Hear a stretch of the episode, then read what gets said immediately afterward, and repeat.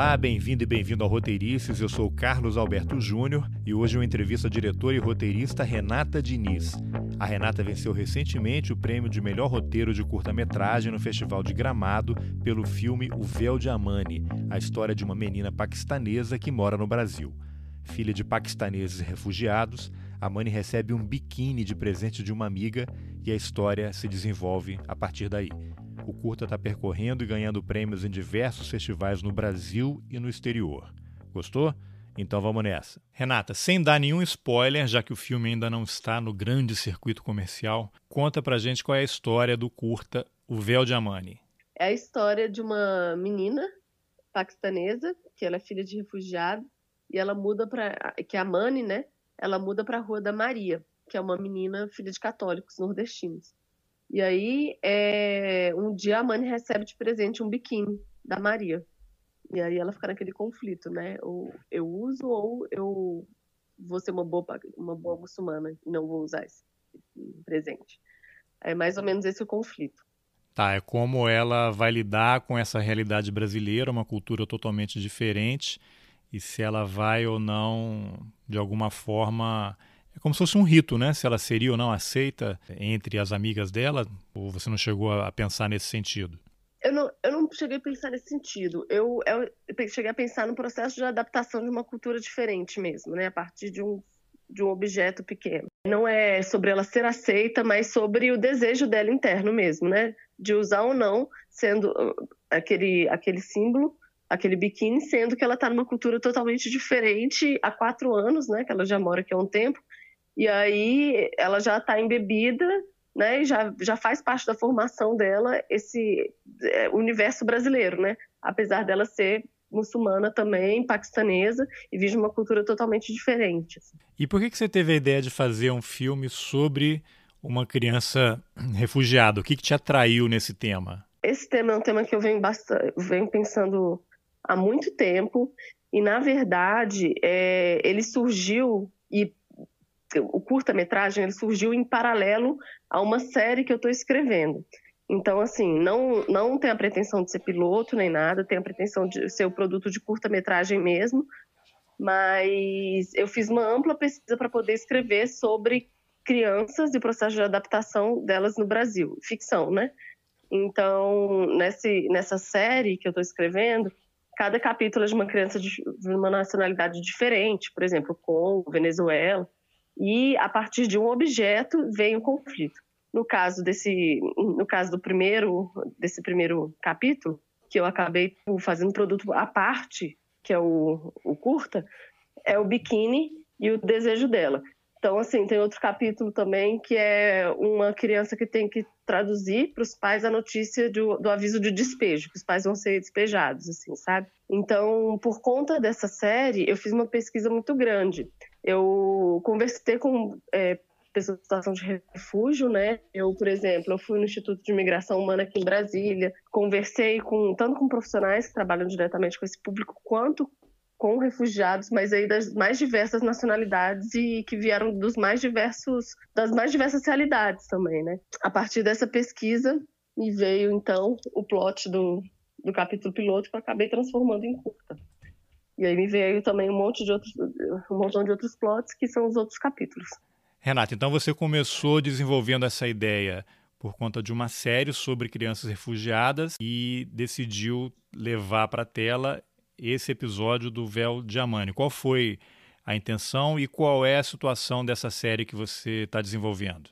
É, então, essa série eu tô, eu tô quase terminando ela, né? Eu já escrevi o capítulo piloto, que inclusive tinha o plot da Amani, e aí eu tô escrevendo os argumentos e as escaletas dos outros episódios, né? Cada um sobre uma criança de, de um país diferente, refugiado que mora em Brasil, no Brasil. Então, é, conforme eu fui colocando energia, pra, eu pesquisei muito, né? Eu fui, como eu te disse, eu pesquisei no Caritas, conversei com pessoas refugiadas mais diversos, das mais diversas origens, né? Então, é, lá no Instituto de Migração Humana, eu fui lá algumas vezes. Aqui em Brasília, eu estive presente em, em eventos, né? Que, de refugiados. Então, como eu estava colocando muita energia, eu pensei, não, eu acho que eu vou fazer esse curta, porque é, eu vou usar como né, para experimentar até como linguagem, assim, sabe, para quando for a série. Só que no final das contas não foi nada disso. O curta é um produto à parte, assim, sabe?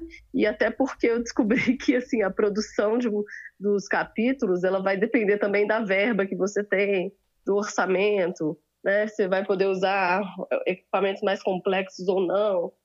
Isso depende muito de orçamento, né? Então acabou sendo uma coisa à parte mesmo. Pode ser que o capítulo piloto deixe de ser o piloto porque já teve o curta do Véu de Amânia, eu tô pensando nisso. Mas surgiu realmente, a origem surgiu dessa pesquisa que eu estava fazendo, que eu faço até hoje, né? Para essa série. E essa série, ela seria uma série para televisão? A sua ideia era oferecer para algum canal, para tentar alguma parceria ou algum edital? Qual era a sua ideia original? Eu desenvolvi ela com recursos do Fundo de Apoio à Cultura, né, de Brasília. E, e aí eu tenho ido a várias rodadas de negócio, né, conversado com canais, porque a ideia é vender mesmo para TV, né? Então eu tenho uma parceria com uma produtora aqui de Brasília, já antiga, já experiente, que a gente está nesse contato com, as, com os canais para poder vender essa série, né? A gente estava num momento muito bom é, do audiovisual brasileiro que estava crescendo então, mas agora com esse ataque Ancine e como as coisas estão paradas, acabou que esse, essa negociação e esse conversa com os canais está um pouco parado também. A gente não sabe o que vai acontecer no futuro, né? Parada, você diz, porque os canais estão meio em compasso de espera aí para ver o que vai acontecer e preferem não se comprometer com nenhum projeto?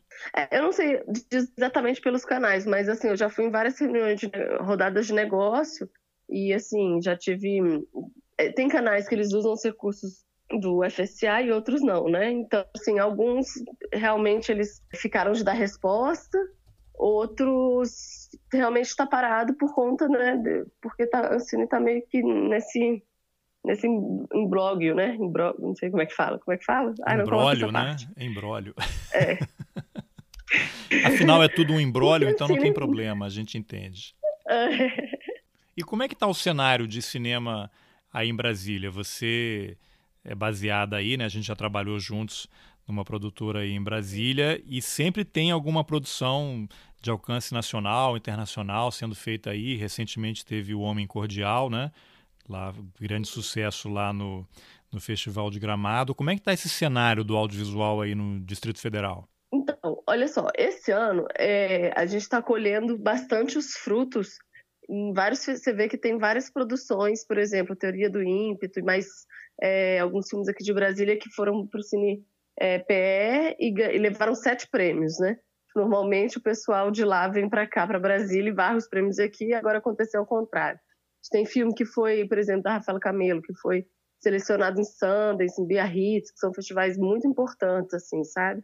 Tem o Homem Cordial, então, assim, dá para ver que o que foi feito nos últimos anos está levando Brasília para um para um lugar assim de uma produção de qualidade que está sendo reconhecida, assim, de verdade. Só que agora é, a gente está também com um, governo que está um pouco preocupante. Por exemplo, a produção dos próximos projetos, né? Então, por exemplo, também está meio parado essa coisa do, do FAC, né, do Fundo de Apoio à Cultura. É, a gente acabou de ter a notícia que não vai ter mais a Mostra Brasília, né, da Câmara Legislativa, que as produções nesse festival não vão ser mais premiadas, então isso realmente é um retrocesso, assim, sabe? Então, é, resumindo, é um orgulho ver a, a produção, mas eu estou vendo que nesse momento político a produção do cinema está bem ameaçada aqui em Brasília. É interessante esse comentário seu, porque as pessoas às vezes não se dão conta como é difícil fazer cinema no Brasil ou alguma uma série para TV, né, trabalhar com audiovisual, porque são projetos que levam muitos anos, né? Não é que a pessoa tem uma ideia e, e seis meses depois o filme ou a série está sendo exibida no cinema ou na televisão. São projetos que levam anos, né? Você podia falar um pouquinho? Eu queria usar o gancho até dos seus projetos, né? Essa série aí das crianças refugiadas e agora o curta, né, o Véu de Amani. Quanto tempo você está trabalhando nesse projeto? Conseguiu realizar o curta agora, mas a série ainda está em produção e vai levar um tempo agora que não se sabe quanto por conta dessas dificuldades todas. É, o Véu de Amani, assim, ele recebeu um incentivo público, né? Então, já tinha, eu já tinha escrito o roteiro, eu inscrevi no edital, passou aí alguns meses, uns seis meses, e aí ele recebeu dinheiro para poder ser rodado. Em um ano, menos de um ano, ele estava pronto. Aliás, mais ou menos foi processo de, de desde começar, de receber o, o, o recurso e começar a pré-produção, é, a preparação e após, é, demorou mais ou menos um ano. Claro que a gente não trabalhou, pelo menos eu não trabalhei só com isso durante esse período, por isso que às vezes, né, você está em outro projeto e aí você acaba não fazendo o projeto não anda tipo de uma vez só, né? Você não faz uma coisa atrás da outra, às vezes você dá um tempinho porque você tem que parar para fazer uma outra coisa, um outro trabalho, né?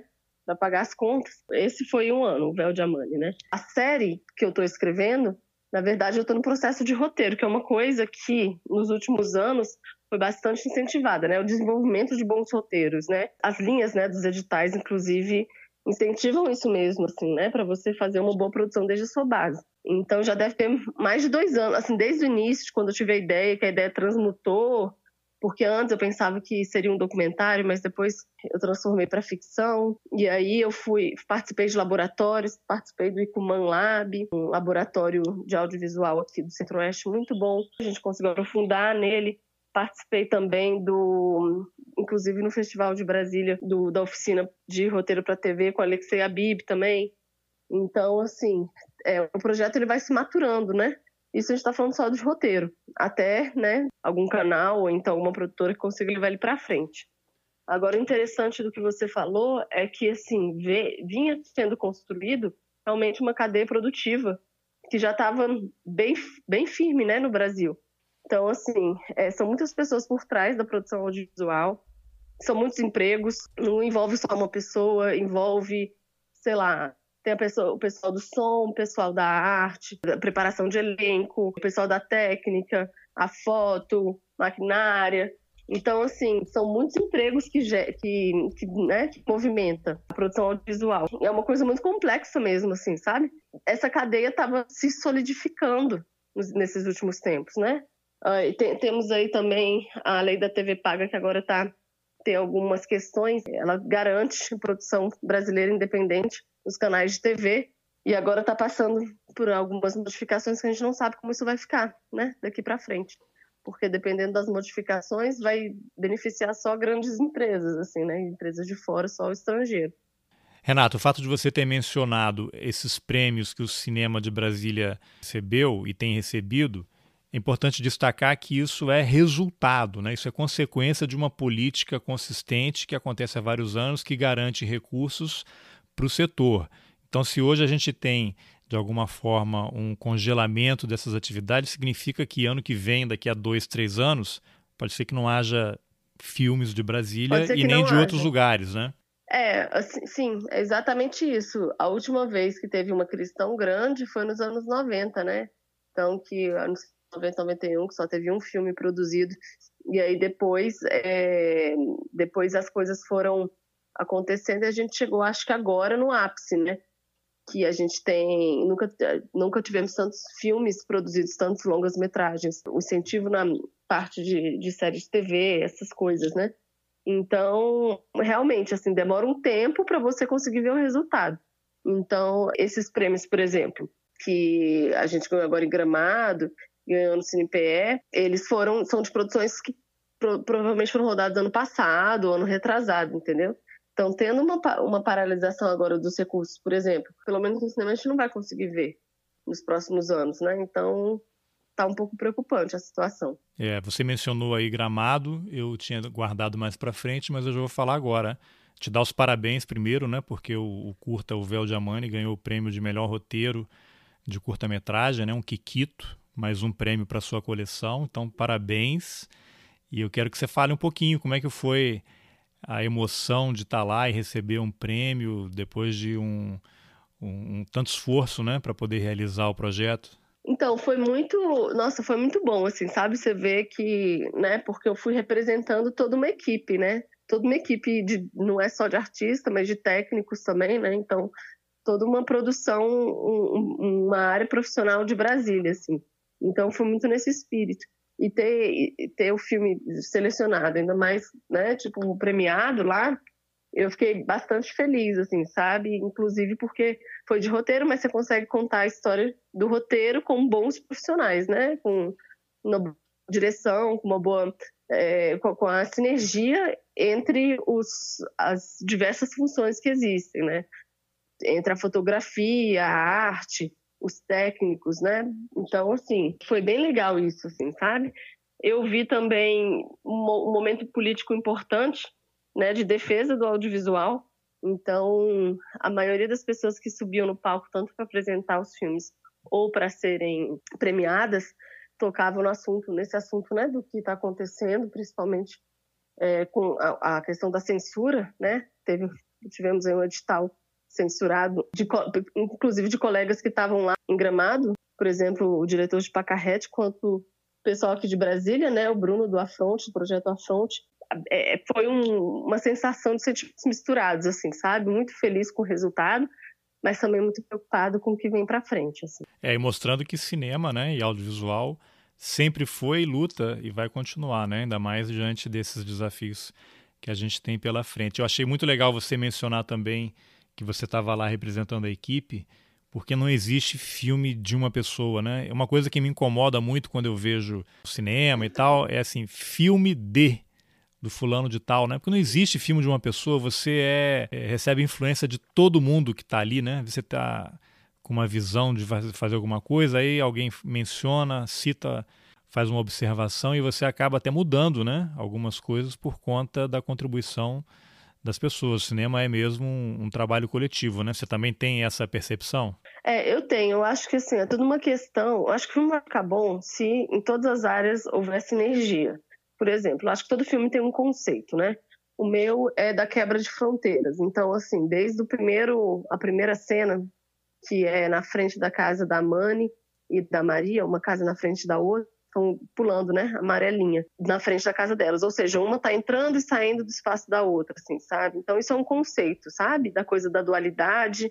E aí é um conceito que foi para a arte, por exemplo, um conceito que foi para o som, um conceito assim, até de, na hora de você pensar até, como vai filmar, obviamente, né, como vai filmar, mas assim, todo, todo esse conceito, quando você passa esse conceito para a equipe como um todo e ela entende aquilo como uma base, como essência, então ela vai trabalhar em cima daquilo.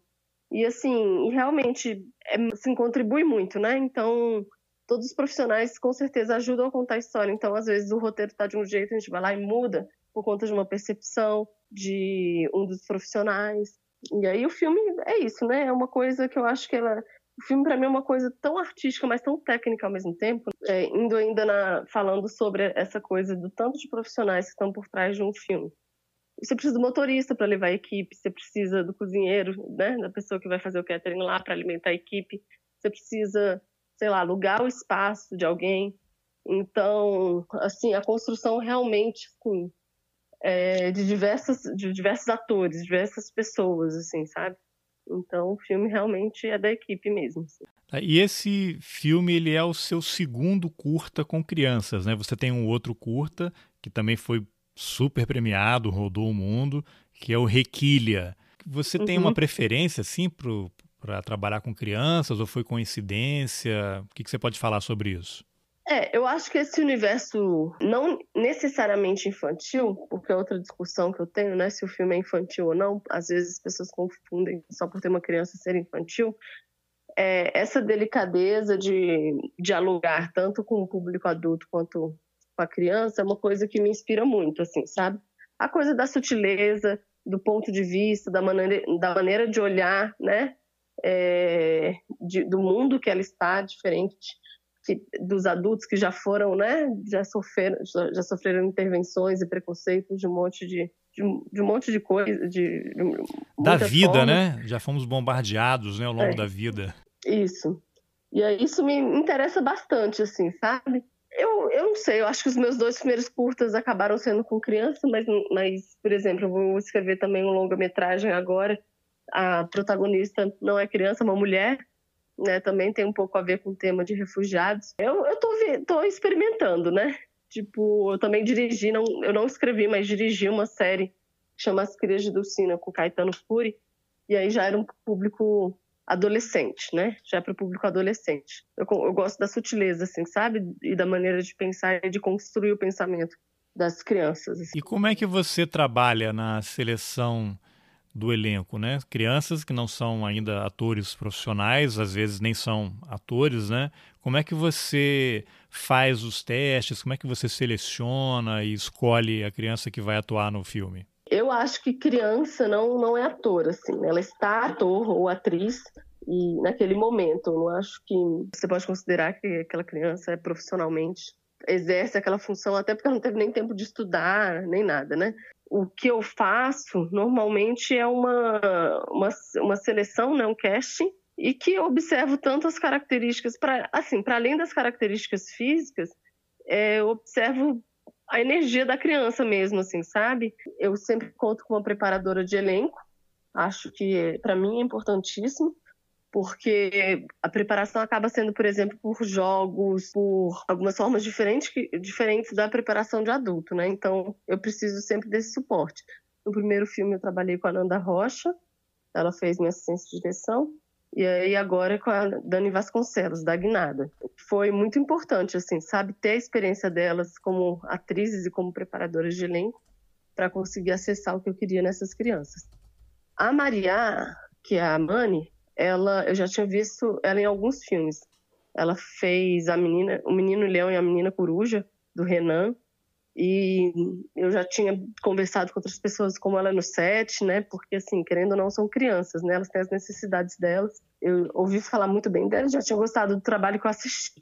E aí também existe toda uma preocupação de filmar com criança. Eu tentei nesse último curta não manter as 12 horas, né? De 7, mais 10 não significa que são 10 horas da criança filmando, né? Porque quando você fala 12 horas é desde do café da manhã até a desprodução. Mas, assim, a gente tentou diminuir as diárias para também preservar a, a, criança e também porque existe é, lei, né? Que, se eu não me engano, a criança pode filmar mais de 6 horas, assim, sabe? Tá, e como é que é o dia a dia na filmagem com com as crianças? Vocês têm que filmar muitas vezes, às vezes vai de primeira. Estou é, perguntando criança porque, no caso, eram as personagens principais do seu filme, né? Isso ia, também acontece com, com adulto, erra uma fala, corrige, mas eu imagino que com criança você precise de uma abordagem diferente, né? Até para não deixá-la intimidada, para que ela fique à vontade no set. Como é que você trabalha isso?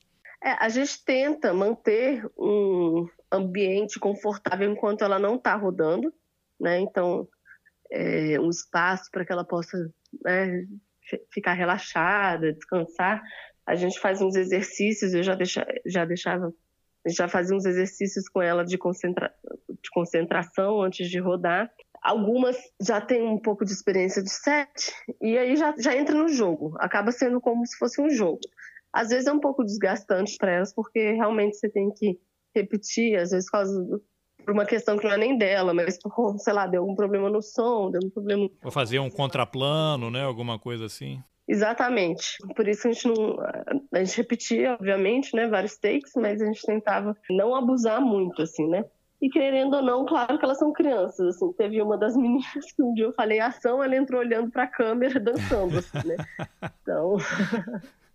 eu quis matar a criatura, mas assim, pode ser que passe por isso, né? Aí chega lá, a gente conversa, dá uma chamada, como se fosse na Podia escola. Podia deixar para o final nos créditos, né? Os erros das gravações e tal. Né?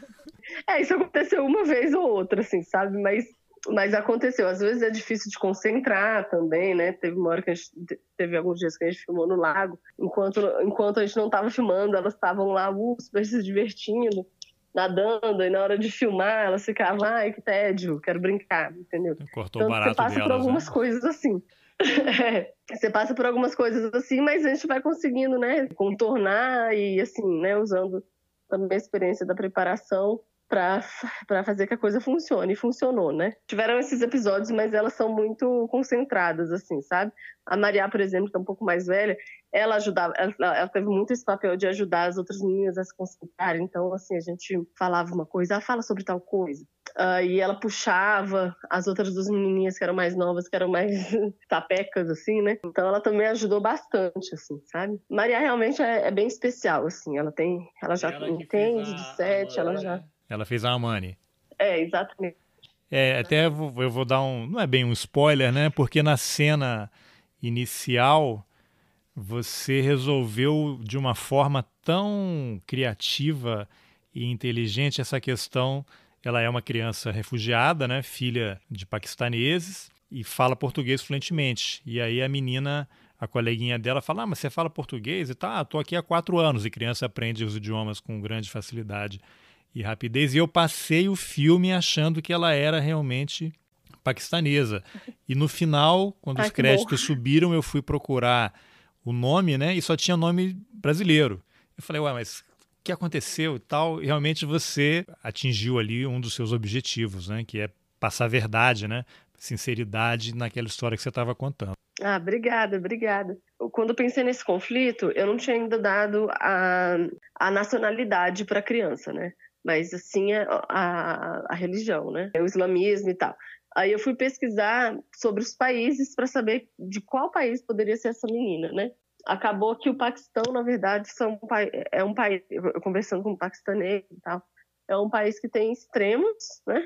Tipo, a religião extrema, tanto é que tem em várias regiões as mulheres se cobrem toda, mas em outros ainda se cobrem, mas é uma coisa mais tranquila, assim. Então tem termômetro, existe uma variação, sabe? É uma coisa da pesquisa mesmo, né? Porque, assim, tem várias coisas que são comuns com criança. Por exemplo, é, elas aprendem, elas normalmente são elo de adaptação dos pais, né? Então elas aprendem, porque elas aprendem a língua muito mais fácil, muito mais facilmente, né? Isso é uma questão. Outra questão que você vê também é que as pessoas não sabem exatamente o que é refugiado, assim, sabe? Existem alguns preconceitos. Acha que, bom, se fugiu é porque fez alguma coisa errada, né? Então, tem vários símbolos que eu acho que eu consegui colocar no filme, assim, sabe? Que veio de pesquisa mesmo, de conversar com as pessoas, de entender preconceitos mesmo, sabe? É, e o estereótipo, né, de se é do Oriente Médio, você obrigatoriamente é terrorista, né? Essa coisa terrível, né, que a mídia ocidental transmite o tempo todo.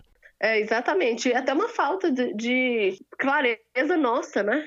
Porque extremistas existem de, de todas as religiões, entendeu? Então, isso foi muito importante também, estar em contato com pessoas que são da religião, e, ou então que vieram desses lugares, assim. É, é um termômetro mesmo, né, a religião. Então, pessoas extremistas e pessoas que não, e, enfim. É, mas isso, isso era algo que você já. Era uma percepção que você já tinha na sua vida? É, esse estereótipo em relação a outras culturas, Oriente Médio.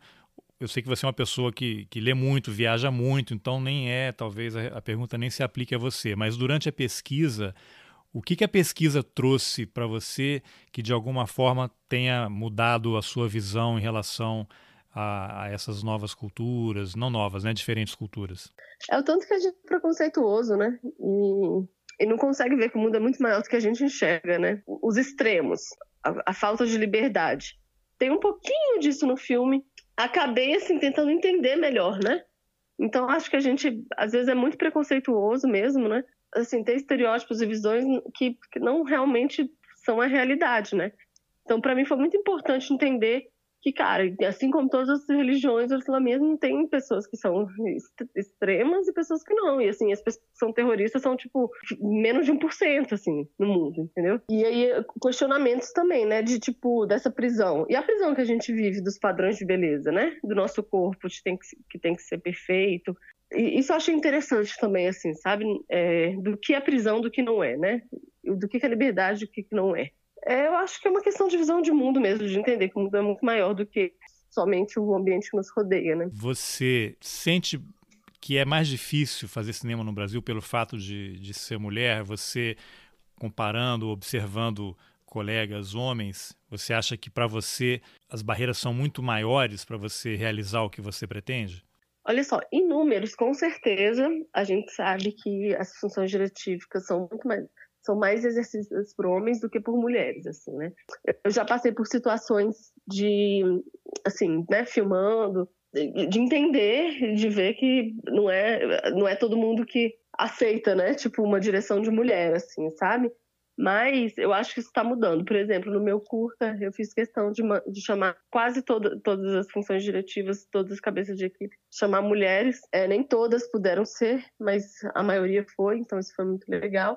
E eu estou vendo o movimento das pessoas e das mulheres se colocarem, se posicionarem mesmo, assim, sabe?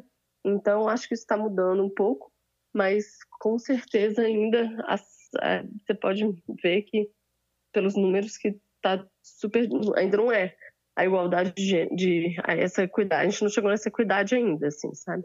Mas estamos caminhando para. Mas você percebeu em algum momento que algum projeto seu foi relegado ou não teve a atenção que você acha que deveria ter tido ou que teria se fosse apresentado por um homem? Como é que você tem lidado com essa situação? As coisas são sutis, né? Então não é necessariamente a apresentação de projetos, assim, sabe? Assim, tão diretamente, não. Mas eu sinto, por exemplo, lá no dia a dia, com a equipe, assim, por exemplo, uma vez eu estava dirigindo um projeto junto com um colega homem, e aí eu dirigi uma parte, ele dirigia outra. Aí, assim, já chegou, já chegou gente, assim, na ingenuidade, assim, perguntando se era substituta dele, assim, ah, você, você tá substituindo, né, fulano. Então, assim, não, eu tava dirigindo também, entendeu? Assim como ele. Então, acho que na sutileza, assim, você vê que ainda existe um machismo, um padrão que das pessoas também não aceitarem muito ter uma mulher em função diretiva. Parece que a exigência na mulher é muito maior, entendeu? A qualidade do trabalho e assim o esforço que a mulher tem que fazer tem que ser muito maior, assim, sabe? Isso dá para perceber, assim, né? É, mas e como é que você lida com essas situações? Eu acho que você usou o termo, um termo super adequado, né? Que é na sutileza. Não necessariamente a pessoa precisa ser grosseira para dizer, ah, mas você é mulher, para não obedecer e tal, mas é no comportamento. Normalmente, eu às vezes fico meio sem reação só vou me dar conta depois, assim, né? Principalmente agora, tá? As pessoas estão entendendo e estão vendo que, assim, a gente sabe fazer, a gente está no mercado, a gente está fazendo produtos de qualidade. O ano passado, por exemplo, eu acho que na Mostra Brasília, se não me engano, mais de 50%, aliás, no festival inteiro, mais de 50% eram filmes dirigidos por mulheres. O que eu faço é fazer a minha função bem, entendeu? Assim, eu também não. É, é, é tipo, você fazer sua função bem e se concentrar naquilo já é resposta, entendeu? Para quem usa do machismo com sutileza, assim. Como é que você começou a trabalhar com cinema, com audiovisual? Eu acho que você não se formou na faculdade em cinema, né? Você formou numa área afim até, né? Mas depois migrou mais para produção de cinema. Como é que foi esse início? É, eu formei em publicidade, né? E eu fiquei, eu gostava muito de, agência de publicidade. Eu acabei depois de um tempo de formada indo fazer curso de roteiro. Sempre gostei de roteiro, sempre gostei de audiovisual, né? Então fui fazer esse curso de roteiro e assim, desde a faculdade eu já fazia muito curso de cinema, essas coisas, né? E aí eu fui também trabalhar nessa produtora, uma grande produtora aqui em Brasília. Não era exatamente cinema, mas é, fazia muito institucional, alguns programas de TV. E aí, em paralelo, eu desenvolvia meus projetos. Que foi, assim, em paralelo, eu, eu foi quando eu fiz o Requilha. Aí, assim, depois de um tempo, eu entendi que eu queria mesmo aprofundar mais em projetos audiovisuais, principalmente de ficção, tanto de TV como de, de cinema. E aí fui chamada para dirigir essa que o Cris de Dulcina, e aí saí dessa grande produtora. E aí, a partir daí, eu comecei a fazer os meus, focar nos meus projetos, ser chamada para trabalhar como roteirista ou diretora em outros projetos. Estamos aí até agora, assim, sabe? Então, você é, dirigiu os dois curtas cujos roteiros são de sua autoria. A sua ideia é continuar dirigindo ou você pretende focar mais em roteiro e, e trabalhar como roteirista? Eu acho que as duas coisas. Por exemplo, eu pretendo. É, assim, eu vou escrever meu longa-metragem, então pretendo dirigir meu longa. Ao mesmo tempo, eu tenho projetos que eu já vou, que já estão, que eu vou escrever também de série, entendeu? Não necessariamente eu vou dirigir esses projetos de série, essas séries de TV, né? Eu fui aqui em Brasília chamada para dirigir essa série, que é o Querido do Cinema, mas eu não escrevi o roteiro. Então, assim, eu diria que é, roteiro é minha base, mas pelo menos os meus projetos eu pretendo, eu pretendo dirigir. Não pretendo necessariamente dirigir séries. Se surgir a oportunidade, eu acho ótimo. Mas eu estou bem focada em roteiro nesse momento. Acho legal isso também da, de você dirigir roteiro seu e dirigir roteiro que não é seu. Acho que como roteirista você acaba aprendendo muito também, né? Como é que você lida com esse trabalho de dirigir algo que não foi escrito por você e que não foi concebido por você? Olha, eu acho uma delícia, na verdade, né? A experiência que eu tive dessa série, eu aprendi bastante, aprendi principalmente o tempo que você tem é, no set, né? Como que você vai usar ele, você não pode colocar 50 milhões de planos, porque não vai dar tempo. Então, eu acho que essa noção de, de inclusive de produção, né? Foi muito interessante, assim. Eu acho que quando eu dirijo os meus projetos, eu já tenho um filme na cabeça, assim, né? Quando vem uma história nova, é muito gostoso você trabalhar no conceito, você firmar, sei lá, quais tipos de plano que vai usar, como que vai ser o som. Então, é muito, é muito gostoso criar isso junto com as outras pessoas, assim, sabe? Agora, quando você pega o roteiro de outra pessoa às vezes dá vontade de, de mudar, não, essa cena. Como é que você trabalha isso para transformar o roteiro, que afinal é a primeira forma de um filme, né? Alguém idealizou quando está escrevendo, o cara também está imaginando os planos, mesmo que ele não tenha colocado indicações detalhadas ali na, no roteiro para o diretor. Como é que você trabalha com isso? Normalmente, quando o roteiro é de outra pessoa, eu sigo, eu tento seguir, até porque ela criou uma linha narrativa, né? Não dá para simplesmente mudar as coisas. E aí, assim, só, só modifico uma coisa ou outra se eu acho algum tipo de erro, né? Que vai impactar na narrativa, ou então que vai melhorar na narrativa, assim, sabe? É... Mas, ou então, por exemplo, uma fala que pode ser cortada. Assim, eu sou muito boa de cortar coisa, né? E normalmente você não tem muito tempo. Então, tipo, às vezes você é obrigado a cortar porque não tem tempo, assim. Então, nessas situações, nessas situações meio que mexe um pouco, mas se não, se não, se não é o caso, eu sigo, eu sigo a linha de pensamento do roteirista. Assim. E Renata, é, assistir curta-metragem no Brasil é uma coisa super difícil, né?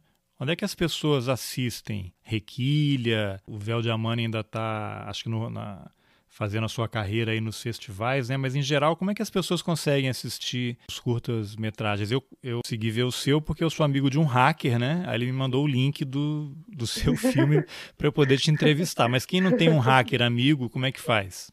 Então, agora, é porque assim, a vida de curta, primeiro você passa com ele por festivais, né? E é pelo menos a, o que o Requilha fez, que eu vou pretender fazer com o Bel Diamante, é passar por festivais e, assim, durante esses festivais, às vezes tem uma pessoa ou então alguma organização que vê e pede para assistir, eu mando sem nenhum problema, né? E aí depois, é... o segundo passo é a TV, né? Então hoje o Requilha, por exemplo, está no, no Canal Brasil e no, no Prime Box Brasil. Aí o próximo passo é realmente liberar na internet, assim, que eu ainda não fiz. Do Requilha eu não fiz, né, ainda isso. Mas. liberar na internet o quê? Seria... Vai, vai jogar lá no YouTube, é isso?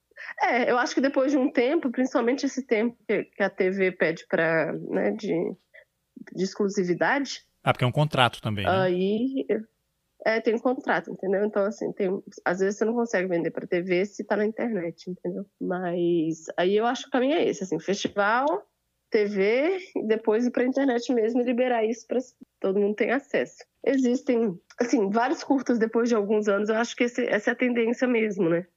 Então, o Véu de Amani, por enquanto, está em festival. De repente, tomara que algum dia tenha uma plataforma aí na internet, né? Só para curtas, né? Que você possa entrar e assistir toda essa produção nacional, que tem muita coisa é, sendo feita, né? Tem muito, muito curta sendo feito no Brasil, não tem?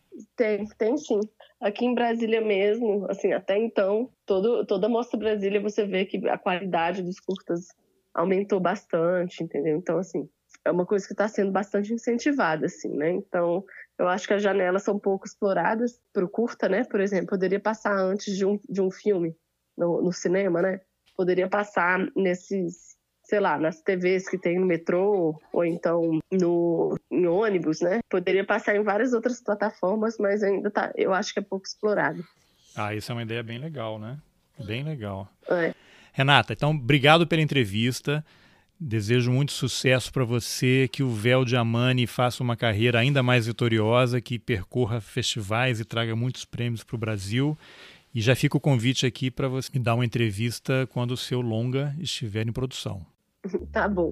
Muito obrigada. Eu também desejo que o audiovisual brasileiro continue brilhando e que né, a gente cresça. Maravilha. Eu acho que é isso. Obrigada. Bom, essa foi a entrevista que eu, Carlos Alberto Júnior, fiz com a Renata Diniz, diretora e roteirista do premiado curta-metragem O Véu de Amani. Se você gostou desse episódio, compartilhe nas suas redes sociais, nos seus grupos de WhatsApp. Isso ajuda a levar o Roteiristas para mais gente. E como eu sei que você gosta de podcasts, eu quero sugerir um muito interessante. Chama-se Rádio Escafandro, feito pelo Tomás Chiaverini. Ficou curioso? Então segue o link que eu deixei nas informações desse episódio e mergulha nas histórias contadas pelo Tomás. Obrigado pela companhia e até a próxima. Valeu!